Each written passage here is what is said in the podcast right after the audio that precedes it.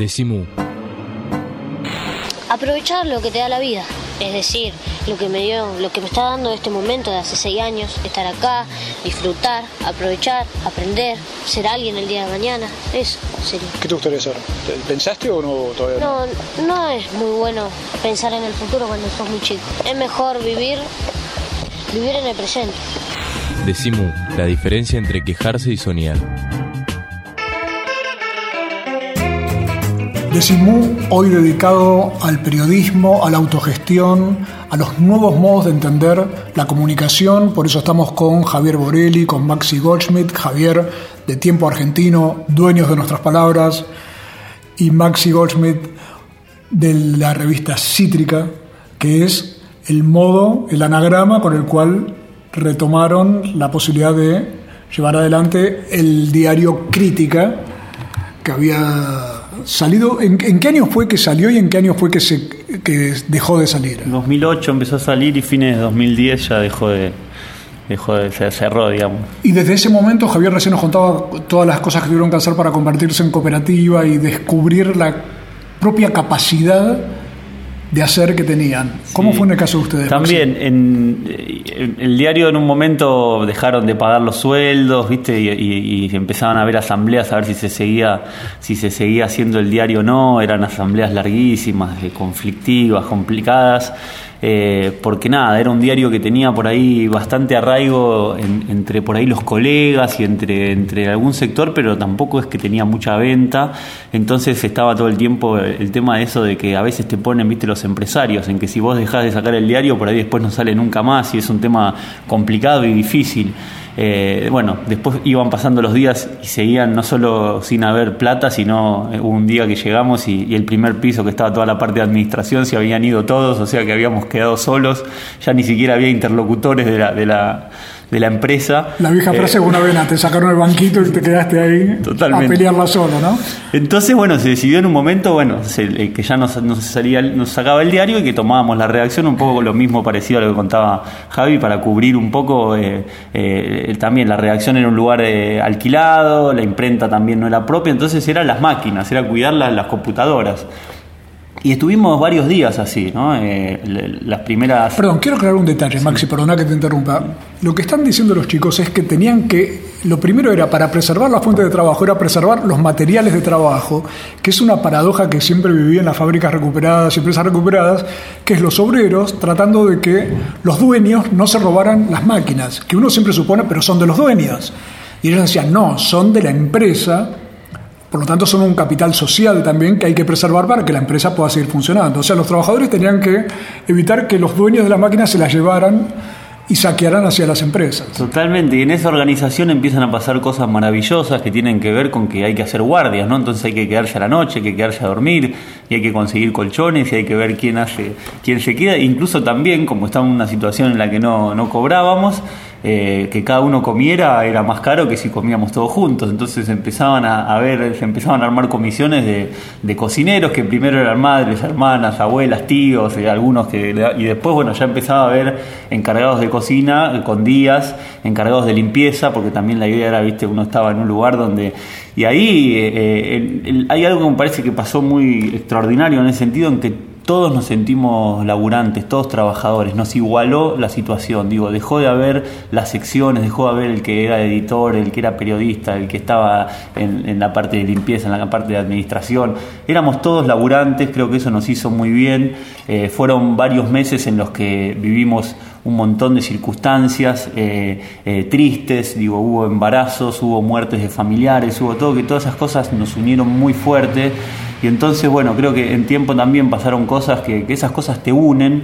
Y un poco cuando iba terminando el conflicto, porque hubo una, una mesa en el Ministerio de Trabajo que consiguió que algunos compañeros se reubiquen en otros medios, algunos, otros, muchos quedaron sin, en la calle, sin laburo, se empezó como a, deflecar, porque claro, apenas conseguía laburo uno, todos le decían andá, ¿viste? Y ese mismo no quería ir porque medio que dejaban banda a los compañeros, pero no, bueno, uno por lo menos consiguió un laburo y los otros lo empujaban cuando se iba terminando un poco eso, había muchos que decíamos, no, esto que no se termine, o sea, todos queríamos laburo, pero también queríamos estar eh, eh, juntos, ¿no? Y bueno, eso fue un poco el, germen, eh, y uno de esos días que estábamos en la reacción solo esperando, no sabíamos qué, porque había...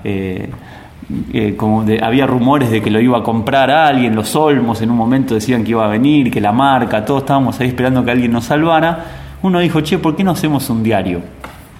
Todos dijeron, claro, entonces pasamos de estar parados mirándonos, así jugando al truco, a hacer un diario. ¿Y cómo hacemos un diario?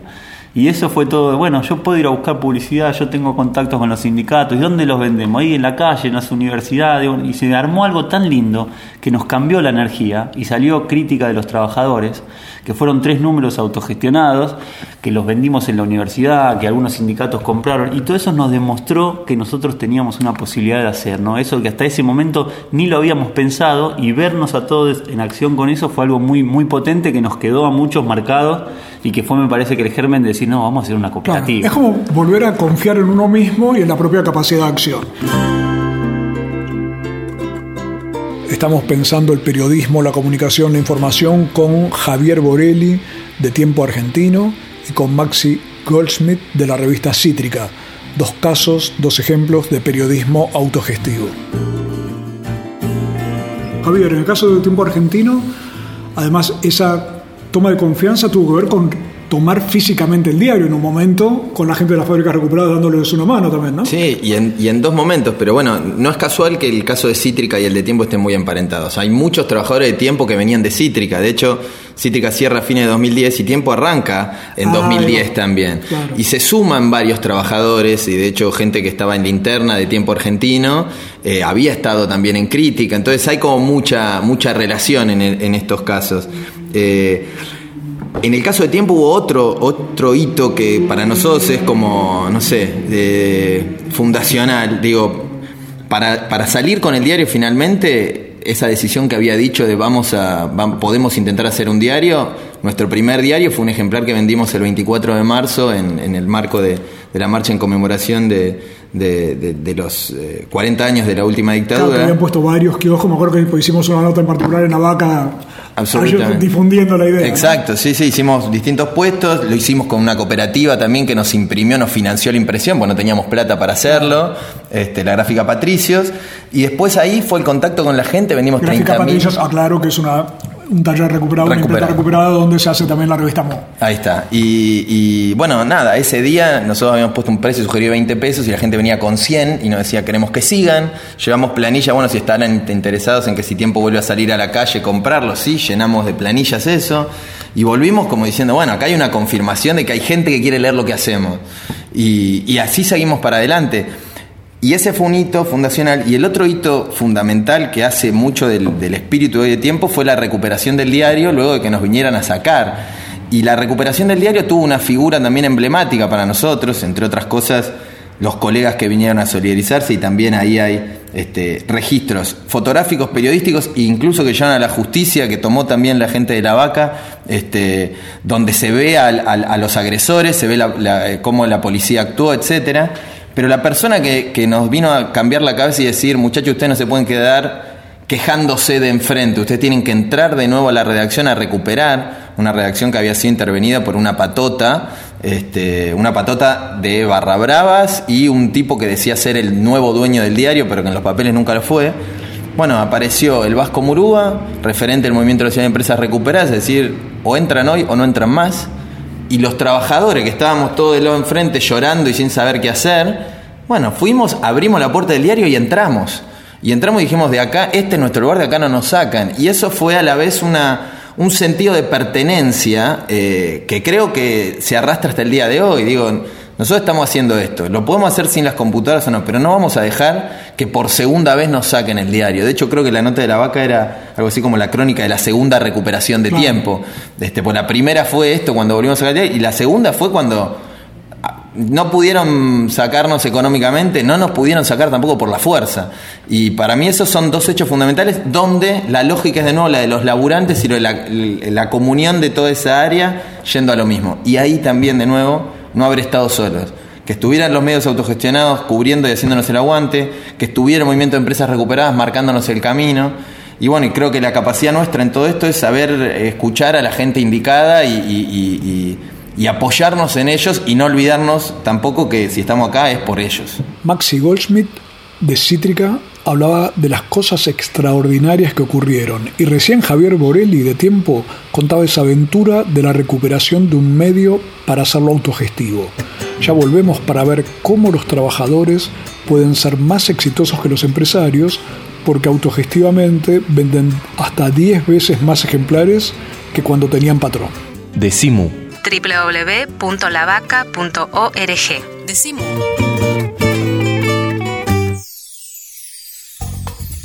El Sindicato de los Trabajadores de las Telecomunicaciones, pluralista, democrático y combativo. Nuestra página web www.foetrabsas.org.ar. Si sos telefónico, sos de Foetra.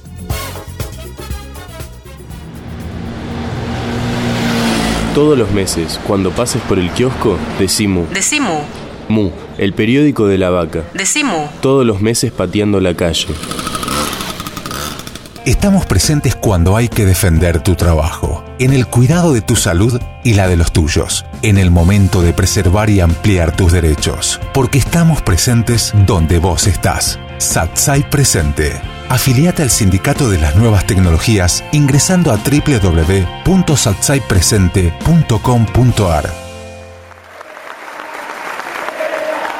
Y ahora vamos a escuchar las recomendaciones musicales de Pablo Marchetti. O sea, el grito pelado.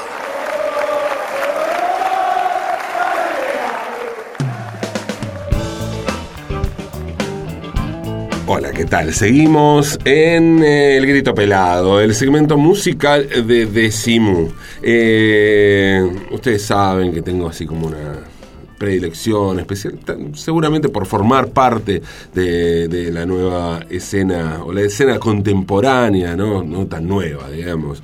Hace, comenzó en los 90, creo yo, una, escena contemporánea que vino un poco a renovar el tango en la ciudad de Buenos Aires y que tiene también sus, distintos eh, sus distintas versiones en Rosario, en, en La Plata, con la obra de Alorza, en Montevideo, eh, la nueva escena del tango que, que comenzó a fines de los 90 y, explotó a comienzos del siglo XXI.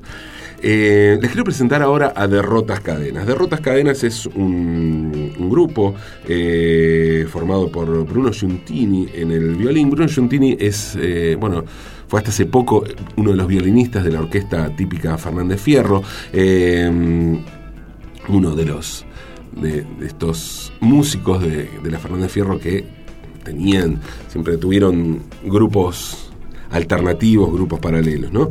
Eh, junto a Eugenio Soria en el bandoneón, Juan Pablo Marcó en el piano y Rodrigo El Tordo Los en contrabajo.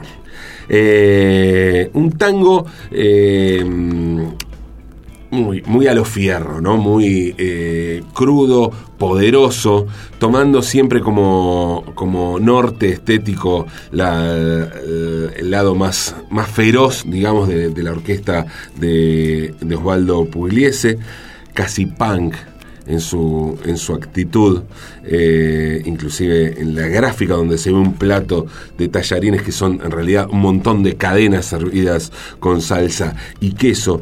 Eh, y si bien la propuesta de Derrotas Cadenas es básicamente instrumental, en este nuevo, nuevo disco que se llama Huid Mortales, los Derrotas Cadenas eh, invitaron a- a otro de los de los compositores más importantes eh, de la escena tanguera actual, como es Dema, ¿no? Eh, Dema, eh, o Sebastián de Matei, Dema. Dema, el de la petitera, el de Dema y el maestro. Bueno, y, y justamente junto a Bruno Giuntini compusieron, Dema hizo la letra y, y Bruno Giuntini la música, dos tangos que canta Dema. Así que vamos a escuchar uno de esos tangos. Se llama Ausencia, derrotas cadenas junto a Dema.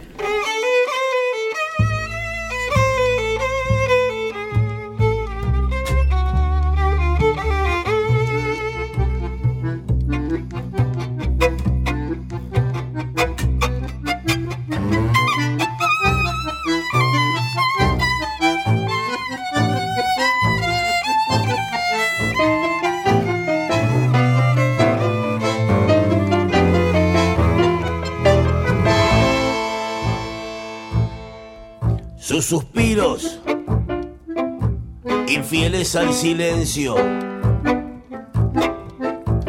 son mis mejores secretos. La ausencia se hizo memoria.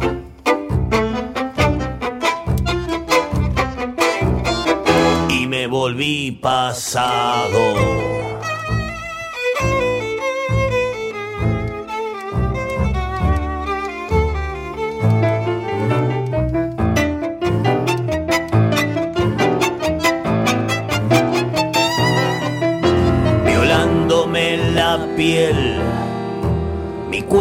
Me lleva hasta la muerte. Dios me cicatrizó, al fin el fuego tendrá su lugar.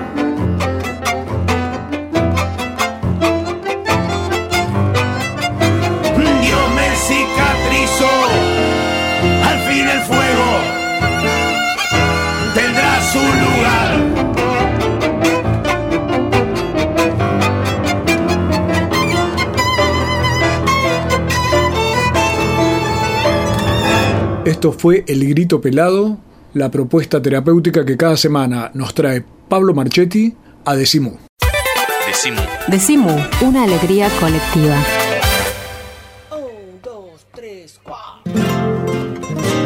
Último tramo de Decimú, que hoy tendría que tener 25 tramos para seguir charlando sobre periodismo, comunicación, autogestión. Estamos con Javier Borelli, con Maxi Goldschmidt, Javier de Tiempo Argentino, Maxi de la revista Cítrica hablando de cómo se recuperó y se logró poner en marcha proyectos autogestivos de comunicación que parecían hundidos y que además siempre me, pasa de pensar, si existen es porque hay lectores.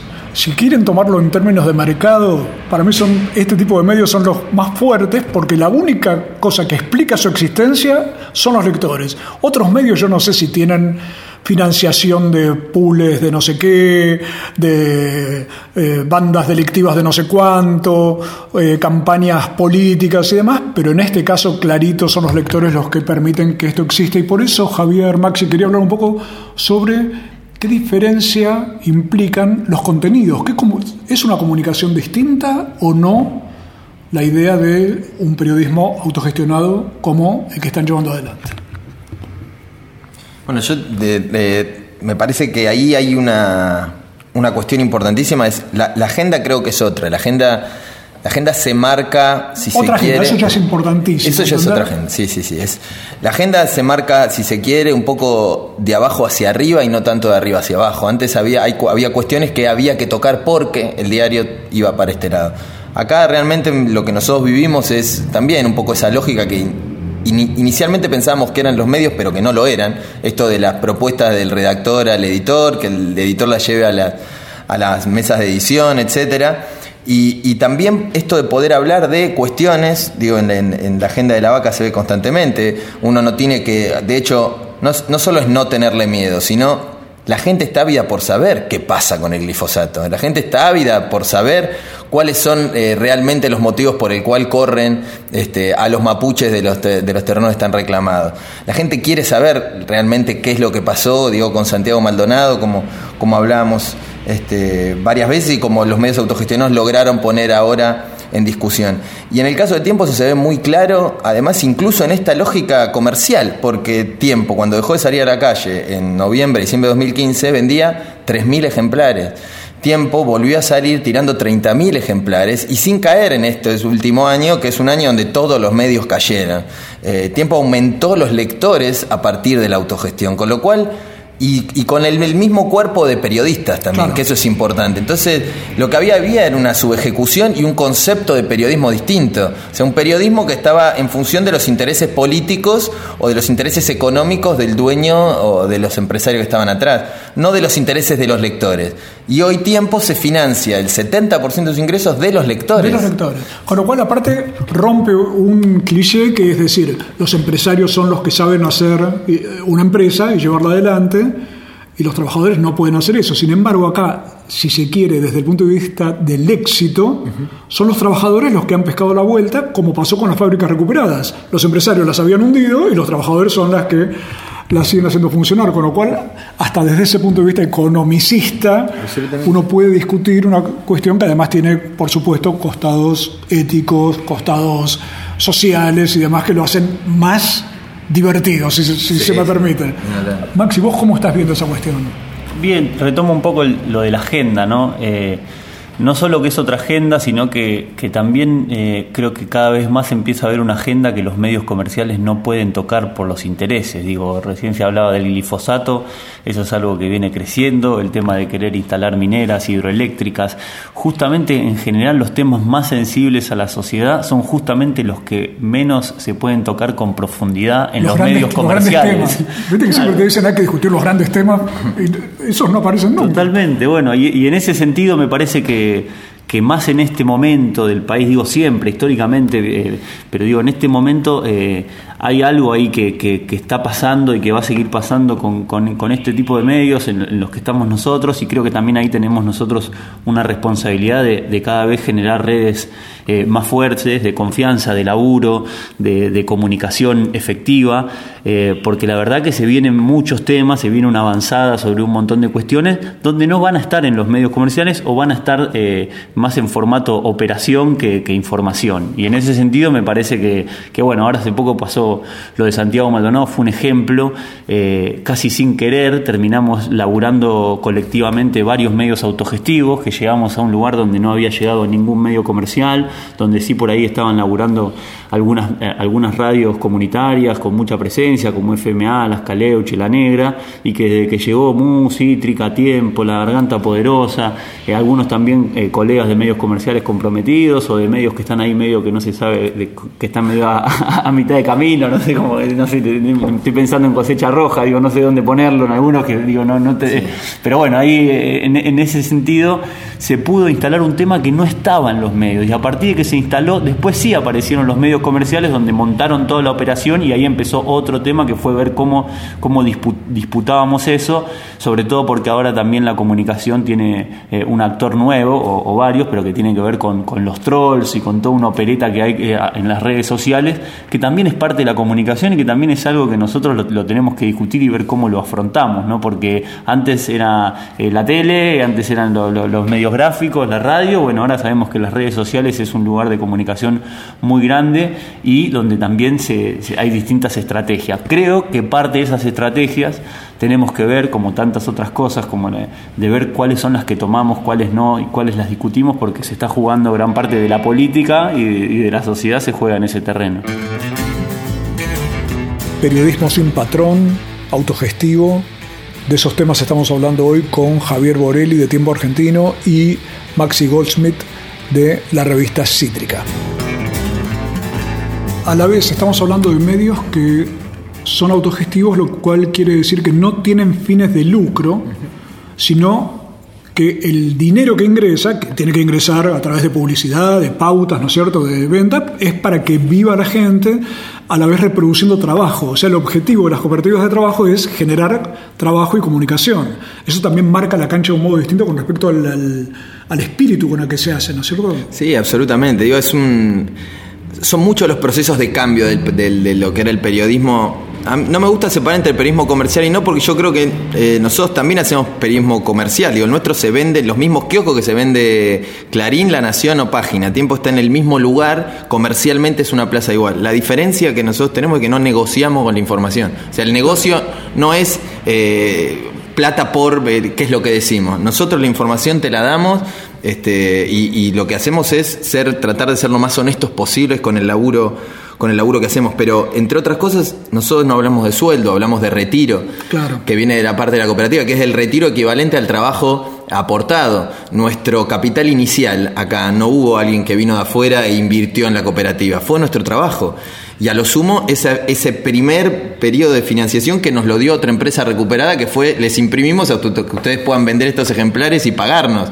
De ahí en adelante tiempo nunca no, no tiene ni financiamiento de banca privada, no tiene un gran inversor detrás, digo, todo se trabaja sobre la base de los ingresos que generan los lectores y eso nos hace hablar en otro idioma incluso, esto, hablar en estos términos, ¿no? Este, y eso es muy eso eso es muy interesante, es muy sano también en el diálogo con el lector, en el diálogo con la fuente, porque la fuente sabe, o sea, antes trabajando en tiempo, la gente, a veces estabas entrevistando a alguien y decían, bueno, esto ustedes no lo van a poder decir, pero ustedes... Y la verdad es que eso ya no existe. Y, y a veces cuesta, y lo hablábamos un poco antes de- del programa, a veces cuesta incluso que los interlocutores se acostumbren a poder hablar, digamos, sin el, sin el cassette porque están hablando con otras personas o relacionarse con un medio autogestionado porque están acostumbrados a un periodismo más centrado en el negocio. Y, y bueno, es un gran aprendizaje que creo que en este momento se está tornando más importante que nunca para los periodistas de empezar a verlo eh, y también para los consumidores de entender que el consumo también es responsable en ese sentido. Claro. Eh, como hablaba, como lo mismo que está pasando con los productos agrícolas. Tal cual. Eh, entonces, Que el comercio no es malo, y yo por eso también lo relaciono, Javier, con algo, a ver, no sé, a vos, Maxi, ¿qué te parece? Yo digo, si una manzana, por ejemplo, es agroecológica, quiere decir que no tiene venenos ni nada. Ahora, en ese caso yo jamás le llamaría una manzana alternativa. Por eso me pasa que tampoco me gusta que a estos medios los llamen alternativos en el sentido de la palabra que hoy me suena a plan B. El otro día jugó River con el equipo alternativo pobre y fue un desastre, porque son los suplentes. Y yo digo, este no es el periodismo suplente, sino que es el periodismo titular. Me imagino que si hoy anduviera un Walsh, escribiría en Cítrica o en Tiempo, seguramente, no en los grandes medios, ¿no es cierto? Y sí, no sé, ojalá. La verdad que también me parece que, que- lo que está pasando es que hay un montón de, de compañeros, de colegas, de comunicadores, de periodistas muy buenos que hoy también por ahí en los medios en los que están, eh, por ahí no pueden eh, ejercer, ¿no? Y eso es algo, digo, que está pasando, me parece en ese sentido que es una buena noticia lo, lo que pasó con Tiempo, no solo por lo que representa Tiempo como medio, sino también para el gremio, donde también ahí hay una, una discusión que tenemos que dar porque, porque durante mucho tiempo se, se puso en ese lugar, ¿no? De, de alternativo, de, de como una cuestión de, de, menospreciar, ¿no? De que es algo, bueno, si vos estás en Algo una- secundario. Claro, es algo secundario y me parece que, que la experiencia de tiempo eh, eh, puso, porque justamente en, en- en- en discusión muchas de esas cosas, que bienvenidas sean, de, que digo, no, uno no es eh, más o menos por el lugar donde está y me parece que tiene que ver con lo que hace, cómo lo hace y la manera de relacionarse. En ese sentido, eh, creo que estamos dando los medios autogestivos como una lección de periodismo y una lección para la sociedad, digo, no, no del lugar de, de- de- de profesores, pero me parece que es- nos estamos formando todo de una manera un poco más real, más sincera. eh, y también creo que, que- que empieza a haber también una, una- una mirada distinta sobre eso, ¿no? sobre la profesionalidad, ¿no? incluso también de los medios comerciales donde a veces es cualquier cosa menos un medio. ¿no? Bueno, me quedé sin tiempo, así que les hago un desafío, un juego. a ver. Decime tres palabras, Javier, que para vos sinteticen esta experiencia que has tenido a partir de lo de tiempo. Eh, colectivamente estamos hablando, ¿no? Tres palabras. Tres Que palabras. gusten, sos dueño de tus palabras. Soy de mis palabras, bien. Eh, bueno, eh, responsabilidad, orgullo y solidaridad. Maxi. Eh, responsabilidad me gusta, se la copio. Compartir, me parece que eso es. Y, y formación, creo que esa es una también que me parece.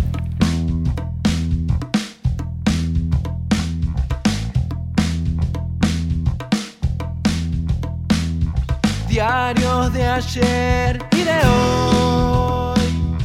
¿Cómo será tu impresión? Las hojas ya van a cambiar color. Ella hoy